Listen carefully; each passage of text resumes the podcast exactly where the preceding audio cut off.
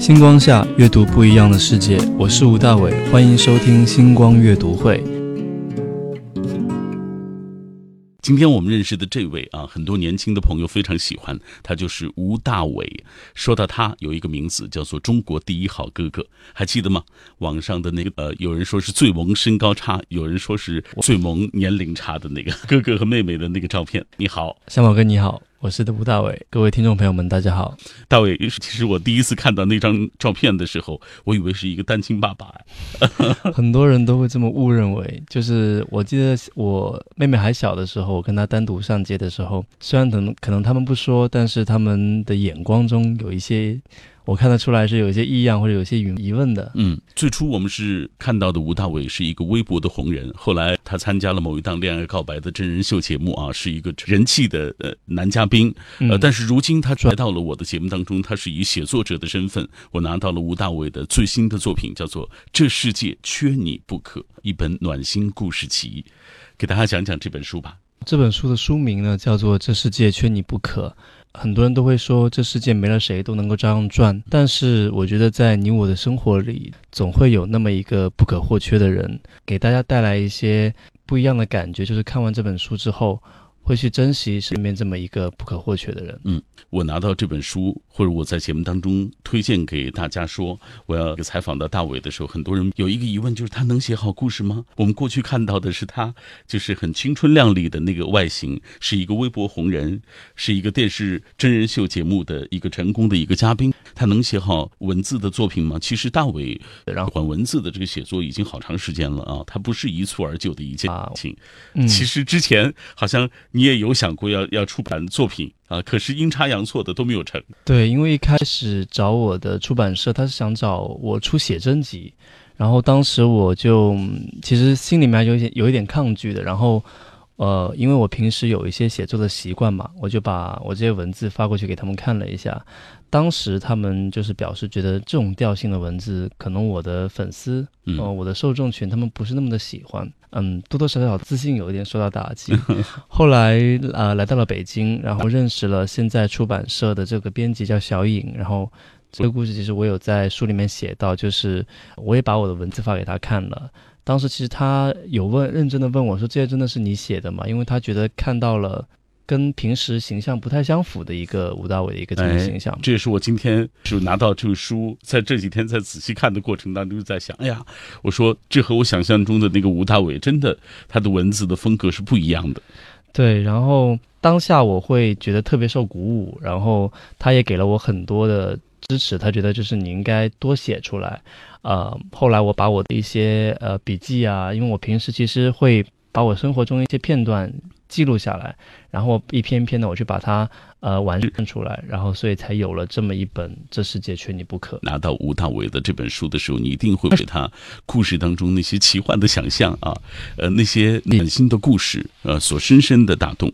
呃，这本书其实应该说是暖心故事加上励志的这个随笔的一个特奥。但是我之所以说它有一些想象中的东西，就是我很难界定它是一个什么样的书。呃，它属于未来主义的那种那种风格，我觉得。因为我跟我妹妹待的时间比较多嘛，所以我经常。会用他小孩子的视角去看这个世界，那其实是会有很多不一样的奇思妙想。呃，换句话说，有很多白日梦的时候。嗯。然后我把这些想象，嗯，都把它记录了下来，包括呃跟他讲童话的这个瞬间，或者是在我跟他出去旅行，在车上休息的时候，又或者是我跟朋友在啊聊天呐，偶尔的有一些脑洞大开的一些时候，我都会用笔记本把它记下来。也就有了这么一篇篇故事。嗯，其实我个人会比较喜欢幻类的一些文学，我自己最近会比较爱看东野圭吾的小说，推理类的。嗯，然后也会一直喜欢看呃类似《冰与火之歌》这样子的，有一点奇幻对奇幻类型的风格的。对，呃，在这本书的封面上有一句话，我个人特别喜欢，就是每个人的故事都是很特别的，因为世界上的你独一无二，每一个人的。这个走走过的路，其实都是无法被复制的啊！来，我们接下来打开这本书，给大家来讲讲书里的这些故事。呃，这里面的很多的故事，我觉得，比如说像这个莫奈花园啊，它是其实是充满幻想的那样的一个一个一个一个场景啊。还有这个方脸猫，有童话、有想象的那种部分，但是它传达的都是非常美好的东西。给大家讲讲你所喜欢的，就是你比较中意的故事。刚刚像您提到的这个方脸猫，是我自己比较喜欢的一个故事。它其实里面讲述了，就是说，我们大家知道的猫都是圆脸的嘛，都是很可爱的。但是这么一只猫，它生下来是方脸的，它可能会受到同类的排挤，它可能很多时候会被卡住，就被一些流言蜚语、被一些世界既定的规则卡住。没错。但好在它后来认识到，其实只要做好自己，不论你是方脸还是圆脸，都是。最好的你自己。其实我在成长过程当中有过自卑的时候。我有一段时间，我先呃有一百六十斤，比较胖小。对。然后那时候的那个我可能会感觉到同学有一点点的排挤的一些心情。每一个阶段，我觉得都有不一样的心境吧。所以我把这个阶段呃转化成这样一个故事表达出来。其实也像我的书名一样，希望大家能够正视自己，给予自己更多自信。因为这个世界，我们的世界，缺了自己也是不可以的。嗯。来，我们给大家读一段，呃，这段故事的所讲述的一个道理啊。大卫说，很多时候我们就像是一只方脸猫，被这个世界既定的规则卡住，被大众的眼光卡住，被流言蜚语卡住。到底要不要改变？要不要妥协？我们开始质疑自己，变得不坚定，变得不自信。我们都经历过这样的迷惘。幸运的是，这样的迷惘也让我们更加清醒地认识到自己。这世界其实没有所谓的规则，只要你是在做自己，并且坚持下去。是不是方脸猫就不重要？世界本无完美，接受自己的不一样，也接受这个世界的不一样。你要制定的其实是你自己的规则。刚才大伟说到的一点啊，说到自己年少的时候，身体胖啊，被同学所排挤，呃，是知道，其实，在很多人的心里，觉得你是一个很完美的形象啊。呃，大家所看到的所有那些完美，都一定有背后的不完美。其实到今天。电波那端有很多的朋友，我相信就是他们在生活中有各种各样的无法接受自己的一些缺点，比如说胖，比如说矮。就是面对这些朋友，你怎么去鼓励他们？每个人都可以最大限度的改变自己，只要你想。所以一定要给予这样自信给自己。无论你是用什么样方式去改变自己，或者是你不改变自己，只要你从打心底能够认可你自己，我觉得这一点我也非常足够。嗯，在这本书当中有一篇文章，我个人也很喜欢啊，叫做“与其迎合别人”。其实你不如塑造自己。对，说到了一个非常重要的一个观点，我觉得。其实像我之前在北京创业的时候，然后我有很长一段时间很少出去社交。然后我也写了一篇文章，就是说很多人就问我说，为什么不多就是认识一些不一样的人？我当时其实就沉浸在一个写作的状态里面，可能会有一些感性，然后也很少出去。那我呃跟朋友出去又怎么样？他们都会说，其实你都大可以多认识一些人，这样子对于你可能输出来之后就会有很多不一样的人帮你做宣传，嗯，等等。但我当时我就认为，就是如果我在专心做这件事情，我先我想先把这件事情做好，嗯，那我做好这件事情，无论到时候输出来。好卖不好卖，起码我对自己是有一个交代的。没错啊，其实这本书里面很多故事我会有写到，就是说，也许我能写得更好，但是我不能像当初那么那样的语言去表达当时的状态。当时的那种莽撞、那种热情，我觉得反而是现在可能更成熟之后，你可能有会收敛、会修改啊，会想呈现一个完美。但是我觉得当时那就是我们最好的一种状态。对，那也是非常可贵的一部分。在这之前，我也采过其他的一些作者，尤其是呃，通过这种比如说真人秀节目出来的年轻人，大家会特别刻意的回避，比如说那段时光。如今你再提起，你介意吗？比如说今天，其实很多的粉丝在电波那一端，他们怎么知道你？实际上，我想很多人可能是通过网络上看到你和你妹妹的照片，可能也有很多人是通过那样的一档节目认识的。那一档节目，我觉得让我收获了非常多的东西，因为。当时在节目上面的时候，我跟很多女生表过白，然后也被拒绝了很多次。对于爱情来说，它其实是一个感觉的东西嘛。然后在舞台上被放大了，但同样也让我收获到，就我看到很多别人的爱情，他们在呃这过程当中很勇于表达自己。可能一开始上台的我，并不是一个那么有点木讷或者有点腼腆，不太会讲出自己心里的想法。但后来慢慢慢慢的，我发现在这个过程当中，我也变得勇敢起来。也变得愿意去把自己心里面想法去说出来。谈恋爱这个事情，就像我们这次去意大利，然后在一个香水实验室，调香师为我们每个人都量身定做了一款香水嘛。嗯。然后他就问我说：“你喜欢的人身上，你觉得他是应该是什么味道的？”我当时在那个调香室里面闻了非常多的香料，不同的原料。然后我都觉得不是我想象中的。然后他自己，呃，调香师他自己又经过他自己的调试，然后再给我去闻，然后闻到其中一种的时候，我才觉得，哦，原来这个是我喜欢的味道。其实我想表达的是，我觉得每个人在遇到自己喜欢的人之前，他其实没有办法太具体的说去说出那个人的长相啊，那个人的形象是怎么样的，反而是在你遇到了之后，你才觉得，哦，原来这就是这种感，觉是我喜欢的感觉。就这跟遇到一个喜欢的香味是同样的。说到香水，这本书当中有一篇故事很有意思，我觉得叫《博图安的阴谋》，其实就是你们去一个香水博物馆。这个是之前在法国去的，然后因为我们去我各地旅游的时候都会去。都是为工作而去的嘛，所以因为你自己也做一个品牌嘛，所谓普洱因子，你现在自己做的品牌，所以你是不是去各地，比如说去去到这样的化妆品的这样的一些呃非常发达的这样的国家，是不是会特别的去啊，就香水博物馆啊等等这样的地方？我觉得做这个行业是一个很有趣的事情，为什么呢？因为我在去不同的国家，然后我去拜访了一些当地一些掌门人，就是一些时尚做这个护肤品的一些巨头嘛，然后我才发现，就做这个行业的人都有一个共性，就是他们很年轻，看着非常年轻。这是一个很有活力的行业，就是每个人都有可能会衰老，可能会不太愿意的那个方，但始终会的。但这个行业里面的人却非常努力的去让自己表现出更年轻、更有活力的那一面。无论是他本身呈现出来的精神气质，是还有他整个人给人感觉，对，这是很可贵的。所以也是，同时我在做这个行业的时候，发现这行业里面有太多故事了。像刚刚那个调香师，呃，我了解到有一些调香师在老了之后，他可能。没有办法闻到东西，嗅觉很失灵了。嗯，但它仍然能够调出让我们现在所知道很多非常大牌的香水，是就是这是在它嗅觉失灵之后才调出来的。越做这个品牌，越了解这个品牌，越发掘多更多的故事，就热更加热爱这个品牌。所以很多人可能会讲说啊，好像我因为我们今年品牌的成绩还是不错的，嗯，呃，他们就觉得这是一个成功的创业案例。但我觉得恰恰是因为热爱这个品牌，嗯，所以他。你热爱一个东西，他也会对你反馈出热爱。我觉得这个是很重要。嗯，我之前也看到有一个这个说法，说是也有出版社想让你写一写你的这个所谓普洱因子的这个品牌的一些故事，但是你拒绝了，你是觉得它发展的还不够好。对，因为我觉得他还很年轻嘛，现到现今年是刚两年，我觉得他还有很多需要打磨的地方。嗯，其实也不排斥说未来可能会专门出一本布尔因子的书。嗯，但目前我希望他能够更好。前两天的节目当中，我采访了同样是来自于那档。真人秀节目的人气男嘉宾于如海啊，嗯，出了一本书，叫做《愿你与自己温暖相依》啊。今天我又采访到你，这世界缺你不可。嗯，呃，是相约好的吗？就是集体发力要开始写文字了？呃，没有，因为我刚好呃，因为。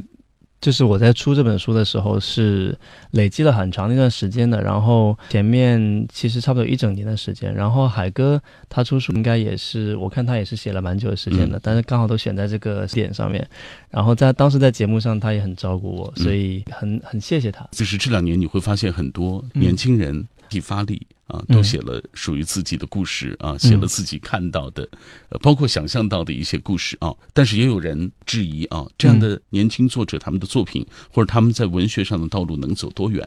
是玩一把走，还是会继续的在这条道路上有所发展？其实我自己写东西的话，我是有习惯，因为创业过程当中会遇到非常多的困难和挫折，我会习惯性把它记录下来，因为我需要去的东西去。自省，我觉得写东西是一个自省的过程，而且特别是一个思考的过程。那我在事后看回我之前的一些文字，我才知道，哦，原来我当时有这样的想法，做了这样的决定。所以我会一直坚持写作，无论是哪一些方面的。那未来的话，其实我有对对我的下一本书已经有一个初步的构思了，但是嗯，我希望它能够真正变成现实，再来带大家见面，这样，嗯，呃，也是希望能够让大家看到更不一样的我的想法，嗯。我们接下来继续回到这本书当中啊，这本书你始终提到的一点就是，每个人其实都是独一无二的，在生命当中也有那些缺你不可的一些人，但你自己也是缺缺你不可的，你可以治愈你自己等等啊，呃，就是你想通过这样的一本作品，告诉读到这本书的人啊，他们什么样的观点？就是要多留一些时间去给那些身边有人给自己幸福的人，包括我们拍了一个视频，呃，我们采访了很多人，有我的朋友，然后有我们公司的员工，还有路人，还有一些店员等等的，我们都邀请他们去讲一个自己生命中不可或缺的人，有人讲偶像，嗯。有人讲爸爸妈妈，有人讲自己的爱人、嗯。自己的男朋友。我觉得，嗯，在他在他们讲述这故事的时候，其实你可以在他们的身上看到一种真诚，这种真诚是非常可贵的。就是在我们还原到人最初的一个情感的时候，他们眼睛里面的东西是特别真挚的。嗯，这个视频也就叫做“这世界缺你不可”。嗯那也也就是想要表达。每一个人在生命中遇到这个人，其实是非常难能可贵的一件事情，嗯所以一定要多留一些时间去给这些人。嗯给我们讲三个你的生命当中很重要的人。三个，嗯，第一个先说你的妹妹好不好？对先讲啊因为很多人很喜欢她。嗯，因为妹妹跟我其实，我觉得我们两个也是一个很很奇妙的一个存在。啊，就是怎么讲？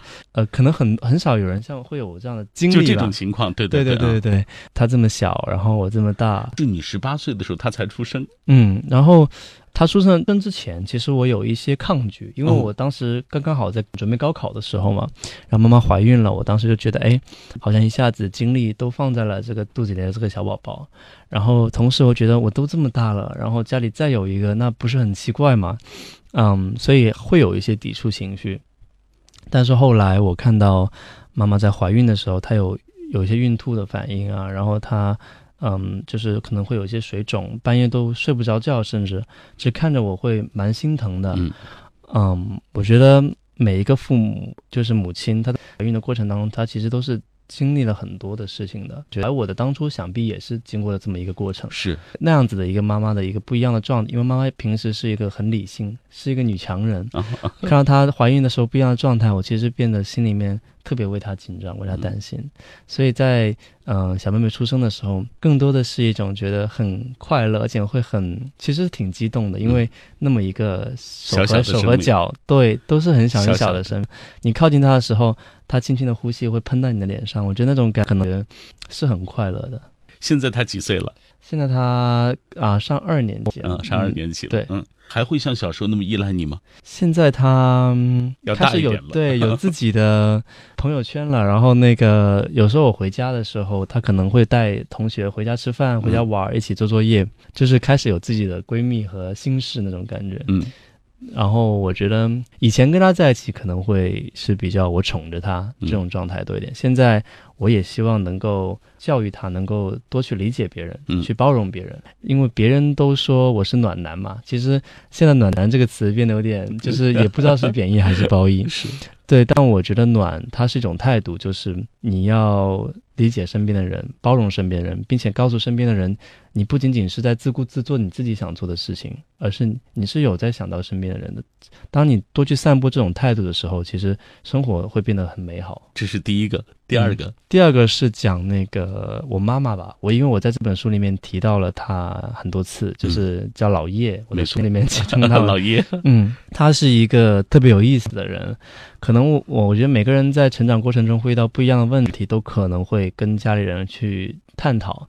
那我跟他探讨的时候，他更多的是一种就是我在特别每个人有一个矫情的一个一一段一段时代吧，就我可能觉得谈恋爱失恋了，会不找去跑去找他说，那他给我的感觉就是说，他就带我去看那个《魔戒》，嗯，就是我觉得他很理性，这个书。对对对，他很理性，他带我去看魔，他就说什么？你看这个世界其实大家都忙着在打仗啊，嗯因为就是无论是过去也好，但现在人就忙忙着打商业战，因为嗯、就这个世界它转得很快，不要因为自己的一点小情绪就被卡住了。他嗯觉得男人应该有更大的担当，不要被小事所纠结、嗯所不开心。嗯嗯，他也教会了我很多。像我刚刚创业的时候，其实我可能只是玩票，那时候的觉得就是有意思就去创业了。但后来，嗯，他教会我就是说，每做一件事情，你要么不做，要做就要把它真正的做好，所以才会有了就是现到现在发展的还具有一定规模的我们品牌的一个目前的一个团队的样子。嗯所以我小时候可能会觉得家里面很冷清，因为妈妈理性，就很少有朋友或亲戚拜访，嗯妈妈都在在家忙自己的事情。我会觉得啊，好像没有其他那些小孩那么有意思啊，过的。妈妈也不是经常做饭给我吃，嗯嗯，不太一样。但我现在长大之后，反而感谢她，让我很在很早的阶段就更清醒的认识了自己，并且开始投入到自己喜欢做的事情去。嗯所以我觉得有舍必有得，嗯这个是妈妈他特别珍贵的一个地方。来给大家读一读老叶啊，大伟说，最初是他给我生命，在成长的每一个关键点，他给我力量，是从未如此强烈的感觉到我们的生命紧密相连，我们是彼此不可或缺的家人。老叶，谢谢那些你教过我的事。大家啊，拿到这本书，翻到这个故事的时候，你就会看到，她是一个非常爱美的、非常理性的、非常有事业心的这样一个女性啊。尽管是就是这样的一个年纪，但是一直坚持要健身。她的目标是瘦十斤，现在她的瘦身目标达到，她还没有，还在努力当中，还在努力。好，对，这是老叶啊，这是第二个人，第三个人，脑海里还闪过吗？佩佩，对，第二是老叶啊，第三个是应该是。爸爸吧，我觉得，其实我爸爸他不是我亲生爸爸，嗯，我们是组合的，就是那个呃，我跟佩佩其实是属于同母异父的。是，我觉得他平时是一个不善言辞的一个人，然后我小时候经常会误会他。嗯，我刚去，你有排斥过他吗？对，我排斥过他，然后也曾经就是特别觉得他不像我的家人。但其实我觉得爸爸的存在跟妈妈不太一样，他更像是一个。举个例子，就是有一次大晚上呢，我的车其实就是出现问题了，就停在了那个加油站，启动不了了。然后我打电话回去，因为那个我又跑得很远，加油站不能打电话，就打给我妈。我就我妈都已经睡着了，她就我妈就说什么那个，那你就先放那儿吧。然后那个结果这时候我就听到旁边有声音，后来就挂了。挂了之后，我爸就连夜就开车过来，就去那加油站了。他更多时候他不会去说什么，因为妈妈可能会跟你沟通比较多一点，比较亲密一点，嗯，感觉是这样。但他就是用实际行动告诉你，就是我是你背后的那个人，你有什么事情有什么困难，你找我就对了，我不会多说一句话，嗯，但我马上就会出现来帮你。我能冒昧的问一下，就是他是在你多大岁数的时候走进你的生活的？八岁九岁的时候，嗯嗯，那时候在就是呃，我小时候去了很多地方。我小学、幼儿园在上海读，然后后来去了哈尔滨念小学，然后又回到温州啊念了一段，然后再来了广州。对，当时就是啊，就是辗转多地的这种对对对，所以我觉得，包括佩佩的出生，它其实也是一个很重要的一个存在，因为它也是我们家庭的粘合剂。可能一开始的时候多多少少有一些尴尬的成分，但也自从佩佩出现之后，我们会更加的比以前更紧密啊，因为它像一个情感的纽带一样，把所有人连接在了一起。当然，我也非常佩服我爸，我因为他就是一个不多言，但是我行动去证明。他对你的爱的那样的一个人，特别就是有这样的意向，就觉得你已经成了明星了吗？我自己也没有觉得自己成了明星，因为我觉得我更多的其实想要表达出来的是，我我跟粉丝之间是相互陪伴的关系，因为我们都在成长。嗯，我相信我自己有喜欢过不同的明星偶像的时候，嗯，然后我觉得我在明星身上看到的东西是。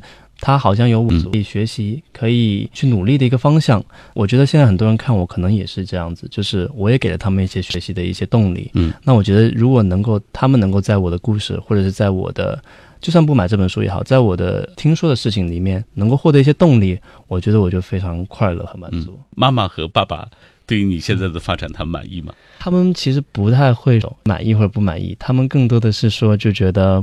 呃，一方面他们会说，就是还是要多回方陪陪他们，因为呃，爸妈其实慢慢的年纪也会变大。然后像我妈妈的话，她其实更多的告诉我，就是说，她就说一定要继续往前走，因为她就是一个这么理性的人，她就告诉你，就是现在有的一切，我们都不要再去想它，而是想未来我们还可以再朝哪个方向再继续努力。嗯，她说这样子才能够走得更远。其实呃，创业的过程当中。会遇到很多问题，大像是我们团队里面有很多九零后，他们现在九零后就是大多都是以自我为中心的，嗯，然后想法的确非常非常多，但是落实的那个却非常的不到位，所以在创业过程中，他爸妈他们也给了我很多意见，并且让我他们给我最大意见就是说，一百个想法，但是能够把一个想法贯彻落实做好，这样子你就能够成功了一大半，嗯。我觉得这也是对年轻的吴大伟的一个考验啊，因为他们其实是用自己毕生的这样的一些经验经历，呃，总结出这样的一点点经验啊，告诉你，实际上你在这个过程当中可能还会遇到呃走弯路的时候，可能还会遇到这个屏障的时候，但是没关系，继续前行下去，每一个人都会收获比较好的未来的。这世界缺你不可，来自于吴大伟，谢谢大伟，谢谢谢谢。星光下阅读不一样的世界，我是吴大伟，欢迎收听星光阅读会。星光阅读会，文字背后精彩的世界。星光下阅读不一样的世界，我是吴大伟，欢迎收听小马哥的品味书香。品味书香，文字背后的精彩世界。